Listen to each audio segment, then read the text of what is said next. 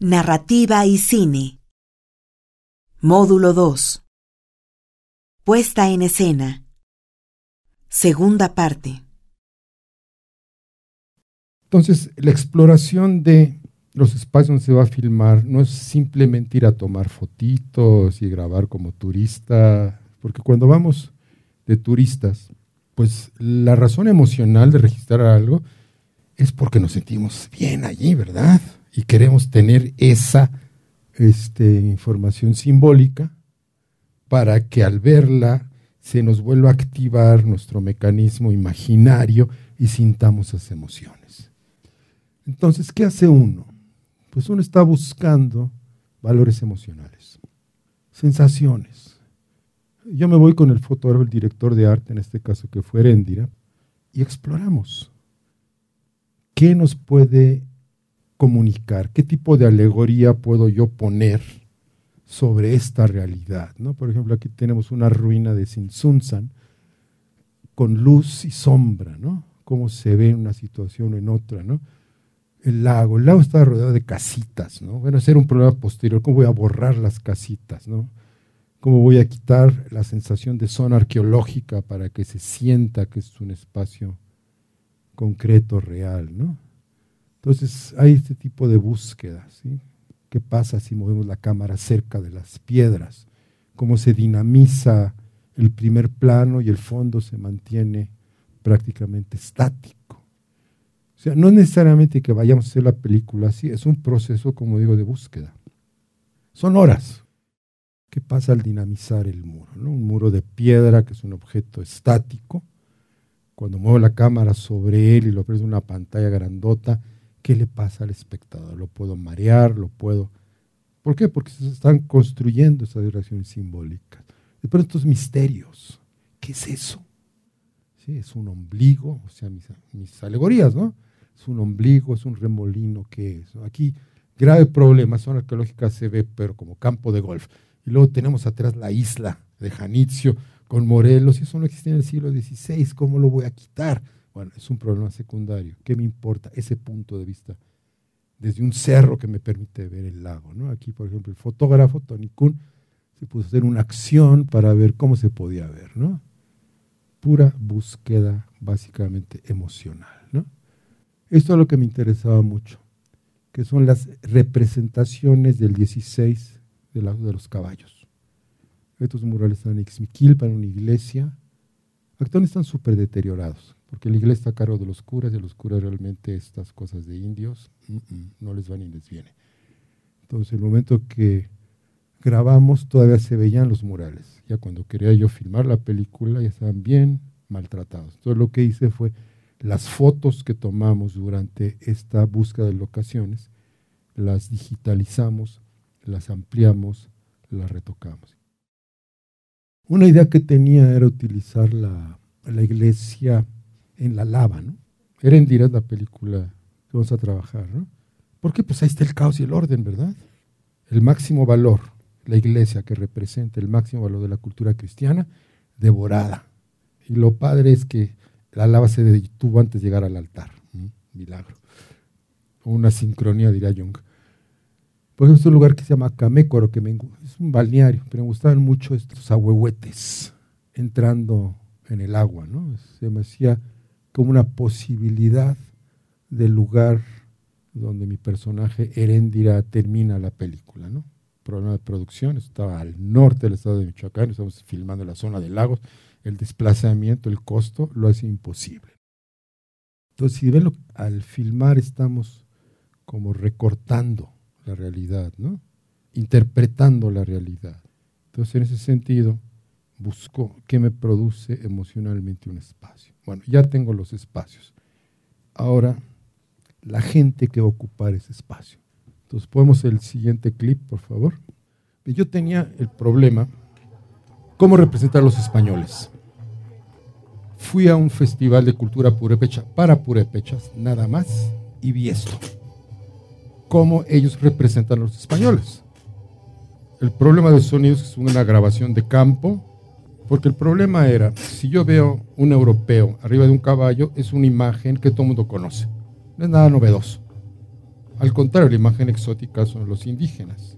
Pero si yo, en lugar de mostrar la imagen conocida, agarro la imagen exótica que los indígenas tienen de los europeos, así los ven, así los veían, ven el caballo, ven el bastón, tiene una cabeza de caballo.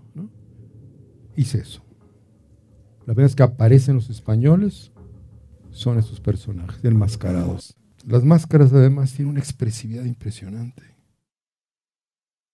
Cada caso es distinto, no existen reglas. ¿Cuál es la diferencia aquí con una puesta en escena que va a terminar en cine? A diferencia de la teatral, ¿no? A la diferencia de la, de la primera que vimos con estos no actores, con estas gentes que vivieron una situación angustiante, traumática y narrar su historia, su manera de liberarse, de modular esa tensión. Pues básicamente que no tenemos aquí gente que haya vivido esa experiencia, ¿verdad? Ninguno de estos indígenas vivió la conquista española. El espacio donde estamos filmando es la ruina de lo que quizá fue, probablemente, no sabemos, una poderosa ciudad capital. De hecho, había tres, este, según los arqueólogos, ¿no? Pátzcuaro, Sinsunzan e Iguazio. Iguazio es donde se ve al fondo la, la isla de Janicio. Es una zona enorme. Entonces, no son experiencias directas de ellos, pero son experiencias que tienen en su tradición. Entonces, ¿qué había que hacer para que esa puesta en escena funcionara? Evocarlo. Ahora, ustedes saben que es sacar de este lado izquierdo del cerebro cualquier cosa, ¿verdad? Es dificilísimo sacar cosas de la memoria, así, emocionalmente. ¿Cómo se evocan las emociones? Hablamos a través de acciones, actuando. Entonces, ¿de qué se trataba? De poner a estos no actores o actores o actores incipientes o principiantes en situaciones que evocara de su memoria alegorías que se refirieran a la situación que yo quería plantear como concreta. Fíjense que es bien interesante, porque en la realidad primero simulamos en la mente y luego actuamos y a través de error y acierto vamos creando la secuencia de acciones a lograr el objetivo. Una ficción es un juego, por lo tanto está claro el objetivo, están claros los obstáculos, la línea de acción está clara, entonces pues no se generan ni dopaminas ni adrenalina porque es terreno conocido, no hay nada inesperado. Primera regla, convierte ese terreno en un terreno peligroso, lleno de dinosaurios, y hácelo saber a la persona que va a actuar. ¿Cómo le presento un dinosaurio? Bueno, tenía Heréndira y su tío. Tenían que tener una plática, una discusión. Entonces, en lugar de decirles yo lo que tenía que decir, a ver, ese es más o menos lo que tienen que decir, háganlo como quieran lo hacían, lo hacían, lo hacían, lo hacían cinco veces o seis veces, ya lo tenían bien aprendidito, cero emoción, cero todo. Entonces me acercaba a uno y le decía al oído, la próxima le cambias la jugada. Entonces empiezan y de repente no hace lo que espera. Reacción emocional auténtica. Y aprende una cosa, que el otro no es predecible. ¿Qué es lo que sucede en la realidad, no? Entonces, ¿qué, qué trato de hacer? dentro de las condiciones de la ficción, dentro de las condiciones de la exploración, de la búsqueda de la forma expresiva de determinado contenido, hay que crear un espacio peligroso dentro de las reglas de un juego. Ustedes vieron un chavo que le dispara a otro con una flecha. Pudo haberle dado. De hecho, en el rodaje de esa escena, era de noche, el chavo disparó la flecha y pasó volando a dos centímetros de la pierna del, del fotógrafo. Un poquito se hubiera movido y se le clava una flecha en el muslo y corre al, hospital y drama y cosas así. ¿no? Ocurrieron varias cosas Estamos filmando en un volcán. De repente hay una chava que sube, la maquillista está ahí trabajando y se para una piedra, la piedra se resbala y empieza a surfear en la lateral del volcán de una piedrota. No se filmó. Ni modo al final se salva, no le pasa nada al autobús, llega a la base, se baja el autobús, se cae y se rompe la pierna en tres partes. Lo inesperado. Si así es la realidad, entonces la puesta en escena tiene que ser así. Dentro de ciertos parámetros de seguridad, dentro de ciertos límites de juego, como en cualquier juego, se da un campo exploratorio Campo exploratorio para lograr un objetivo y mi oponente es otro ser humano que tiene las mismas capacidades de intelecto, de exploración, los mismos recursos, se vuelve algo muy interesante. Porque es lo que hacemos en la vida social. Ustedes conocen a dos cómicos que se llaman El Gordo y el Flaco, Stanley y Oliver Hardy. Estos dos cómicos podían hacer una secuencia cómica de un hecho tan simple como tomarse un café. De repente tienen tres minutos de chistes de la dificultad de tomarse un café. O sea, lo que consideramos como una cosa muy simple, muy sencilla, lo que ya tenemos nuestra maquinita para hacerlo, ellos la descomponían. Y la taza de café se convirtió en un enemigo mortal. Pues nos mueve al absurdo, y para defendernos del absurdo recurrimos a la risa, al humor. Entonces, es mucho eso, ¿no? ¿Cómo logro mi objetivo con un oponente real? Por eso mi frase de cámbiale la jugada. Por eso mi frase, tú trata de que fracase. No le ayudes a obtener su objetivo, porque si lo ayudas, el público no le interesar. Pero va a decir, pues, ¿cuál obstáculo? Entonces, en la dramaturgia tradicional se consideran los siguientes elementos. La motivación, el objetivo, los obstáculos y la línea de acción. Clásicamente se le ha dado el peso a dos de estos elementos. Un elemento ha sido la trama. Eso está en la dramaturgia desde Aristóteles. Lo importante es construir una trama, una línea de acción o un juego de líneas de acción y después crear personajes que las puedan ejecutar. El romanticismo se cambia, ¿no? Se desarrolla el arte del actor, el gran actor, desde la comedia del arte, ¿no? El actor que componía las tramas en base al personaje que había creado, ¿no? Llegaban una compañía de cómicos a un pueblo, averiguaban el chisme del pueblo y representaban la línea de acción del chisme del pueblo con sus personajes con los cuales ellos trabajaban quizá una vida entera. Hoy en día tenemos actores así, se pasan la vida construyendo su personaje. Las estrellas. Marilyn Monroe. Marilyn Monroe no era eso que vemos en la pantalla, ni le leemos en las revistas. Es un personaje construido. Y después se hacían películas donde las tramas se construían para este personaje el Star System. Sigue, sigue funcionando así. Bueno, ahora con el cine de acción quizá un poquito más se va sobre la trama que sobre el personaje. ¿no? Tenemos un cine de trama, de acción, y tenemos un cine serio de personajes. ¿verdad? Yo creo que lo más importante no es ni la trama ni el personaje, es el obstáculo. ¿Contra qué me tengo que enfrentar? El dinosaurio. Entonces, recuperar eso, recuperar el terror que nos da lo desconocido, lo impredecible, presente en la forma de ese obstáculo o de esa anomalía o de esa novedad o de aquello que no podemos predecir.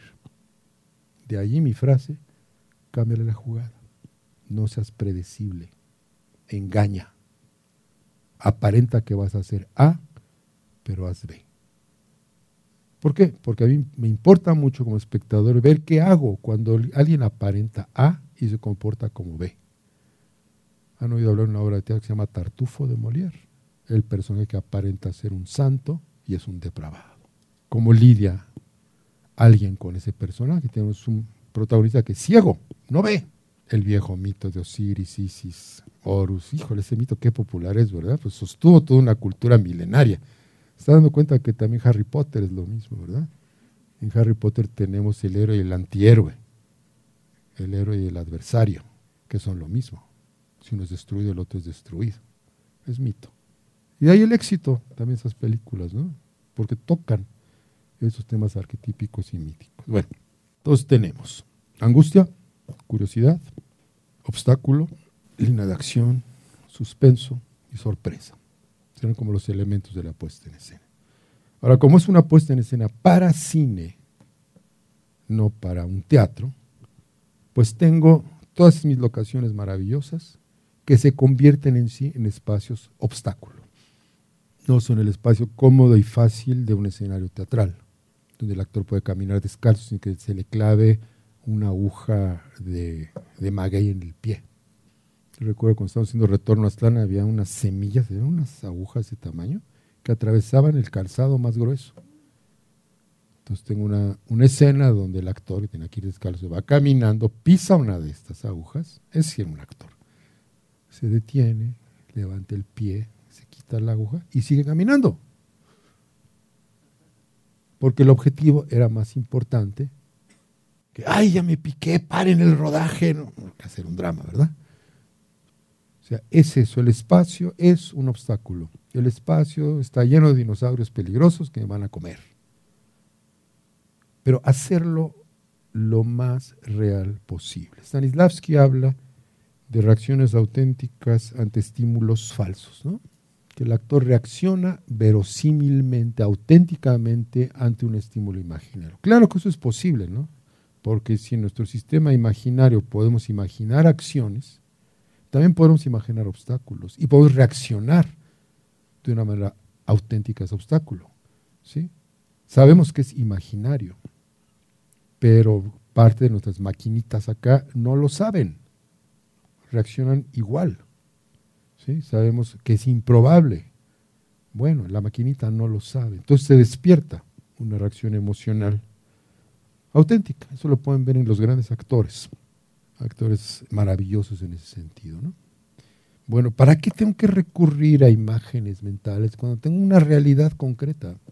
Después de estar trabajando con estos actores en un espacio seguro, ya lo vieron en una sala de ensayos grandota, piso de madera, de repente para simular las lanchas pusimos unas bancas, ¿no? Pues, si se fijaron en eso, están dos tras una banca, eh, se siente, se para en la banca y viene otro jalando su sillita como que viene su lanchita, vamos al lago real, súbete una lancha real, aproxímate en otra lancha real.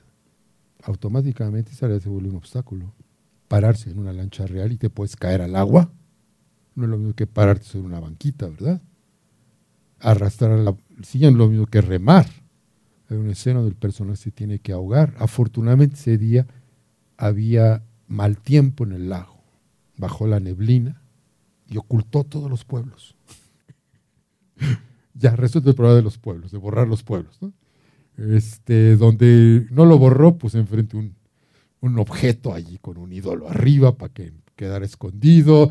Calculamos el encuadre para que nos vieran esas cosas y ahora súbanse a la lancha y remen con el lago picado.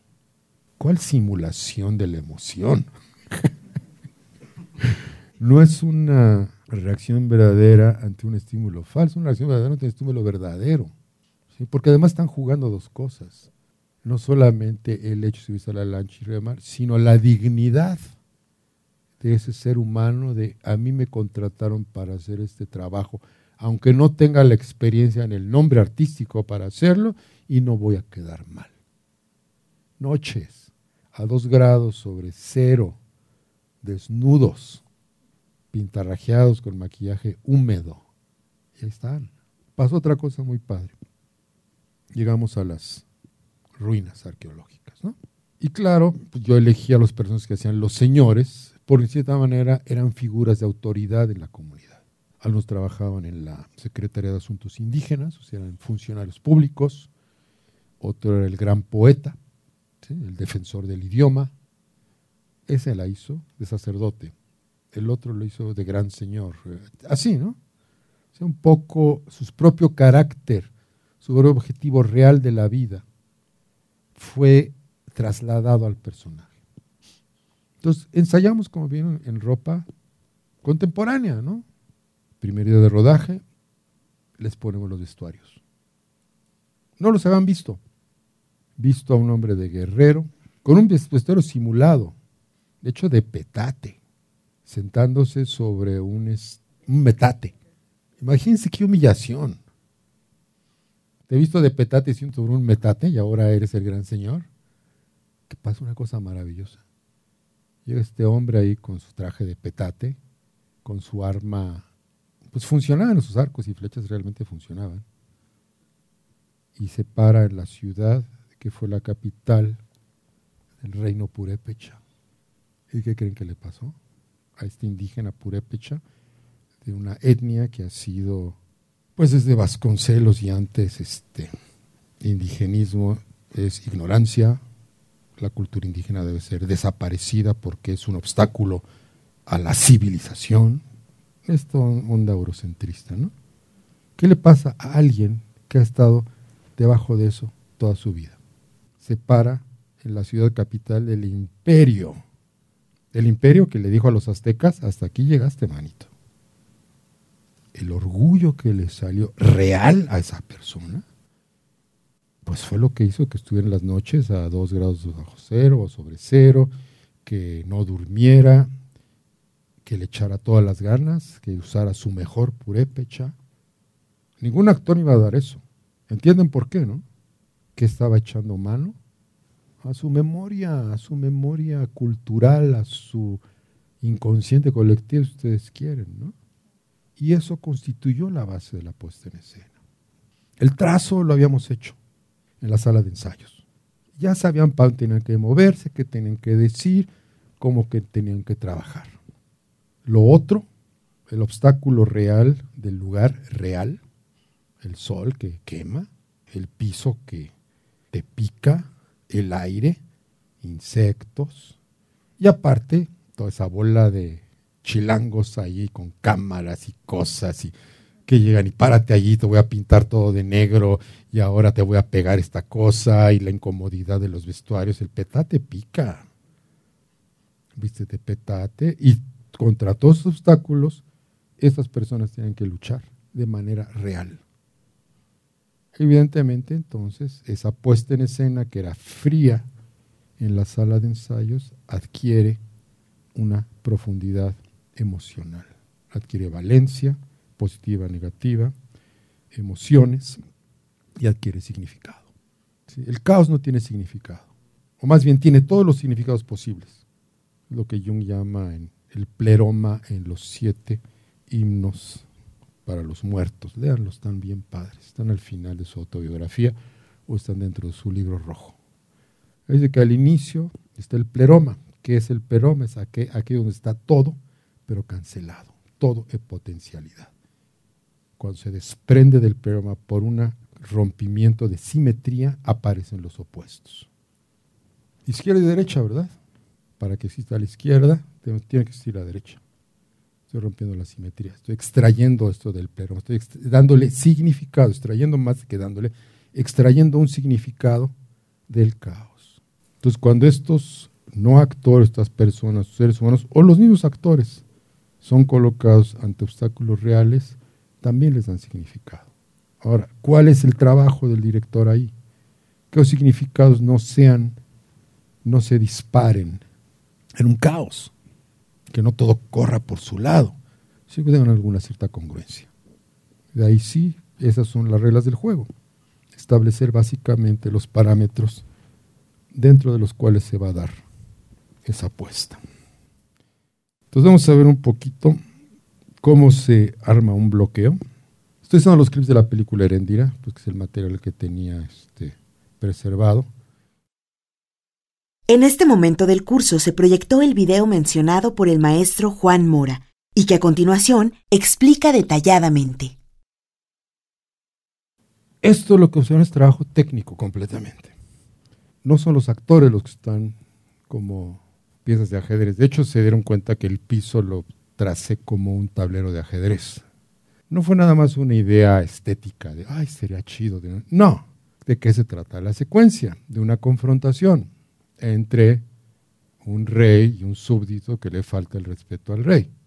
Como espectadores occidentales conocemos el juego de ajedrez, ¿verdad? Entonces el espectador aplica esa metáfora. En un juego de ajedrez hay reglas, por lo tanto no se pueden brincar las reglas. Entonces, para que quedara más claro el juego de ajedrez, pues los trazos son como de juego de ajedrez. Caminan por los petates en diagonales, en líneas rectas no llegué al extremo de decir tú eres la torre, tú eres el alfil. ¿Por qué? Porque esa no es una información que maneje todo el público. Los fanáticos del ajedrez probablemente sí, pero el resto de los espectadores no. Entonces, ¿con qué tengo que trabajar para hacer mi trazo? Con las metáforas que el público va a aplicar, no para descifrar, porque no descifra, intuye. Echa mano a esta memoria que como está llena de procedimientos, se llama memoria procedimental, que es la parte inconsciente de nuestra mente. Es inconsciente por, decía, la cantidad de información es imposible de manejar en la conciencia, entonces por eso mejor se guarda para ser más eficiente y solamente se evoca cuando es necesaria. Entonces pongo mi tablero de ajedrez y el espectador en algún punto entre su conciencia e inconsciencia aplica esa metáfora. No está conscientemente diciendo, ah, es un juego de ajedrez. Pero si estuviera así, quiere decir que todo lo demás que hay no tiene significado. Segundo elemento, hay una jerarquía. ¿Cómo establezco visualmente esa jerarquía? En una cultura que nos es ajena y que no conocemos las formas de jerarquizar, pues no lo entendemos, ¿no? Pero hay formas de jerarquía sociales similares. El Señor se sienta más arriba que los súbditos. Ok, entonces pongo un banquito donde se va a sentar el Señor. Hay una ritualidad, quiere decir de la ritualidad, pues que hay un comportamiento corporal que no es el natural, no es el normal, ¿no? Es algo que está estilizado, rigidizado probablemente, ¿no? Entonces coloco a estos personajes según su lugar en lo que llama jerarquía de dominio, quien manda, quien obedece, más arriba, más abajo, dando la espalda a unos, mirando hacia otros, coloco el ídolo junto al elemento de poder, o sea, hago mi tablero. Ya que está hecho mi tablero y sé que el centro es, el, este es donde está ubicado el poder, entonces ahora empiezo a hacer el trazo alrededor de ese centro. El personaje Nanuma, que es el antagonista, que está en contra de Heréndira, que está colocada en otro punto, se dirige al centro, al Señor, para reclamar que Heréndira está faltando a las costumbres porque está metiendo de guerrera con una mujer no debe meterse de guerrera. Entonces, ¿qué hago? Que Nanuma camine hacia el Señor, que el Señor no lo pele, que él aluda al ídolo para invocar las costumbres, no lo pele y se regresa a su lugar y haga berrinche en su lugar. El espacio es significante. ¿Cómo entendemos la significación del espacio? Por la cultura. Aplicamos la, metáfora, ¿no? Segundo elemento, pues tengo la heréndira que va a ser la heroína, contra la cual están echando la bronca, escondida, disfrazada en un puesto lateral. Entonces, cuando el Señor decide subir a Heréndira por arriba en estatus de Nanuma, el guerrero latoso, él se levanta y camina hacia Heréndira, la toma del brazo y la lleva al centro de poder, convoca al sacerdote a que se acerque al centro de poder y realiza una ceremonia. La geografía, otra vez. El hecho de que el Señor se mueva es mucho más importante a que se mueva un súbdito. Entonces, pues sí, realmente el espacio, la distribución de los actores en el espacio, los objetivos, los obstáculos impuestos no solo por los demás personajes, sino también por el medio ambiente, pues todo esto colabora a la construcción de la emoción.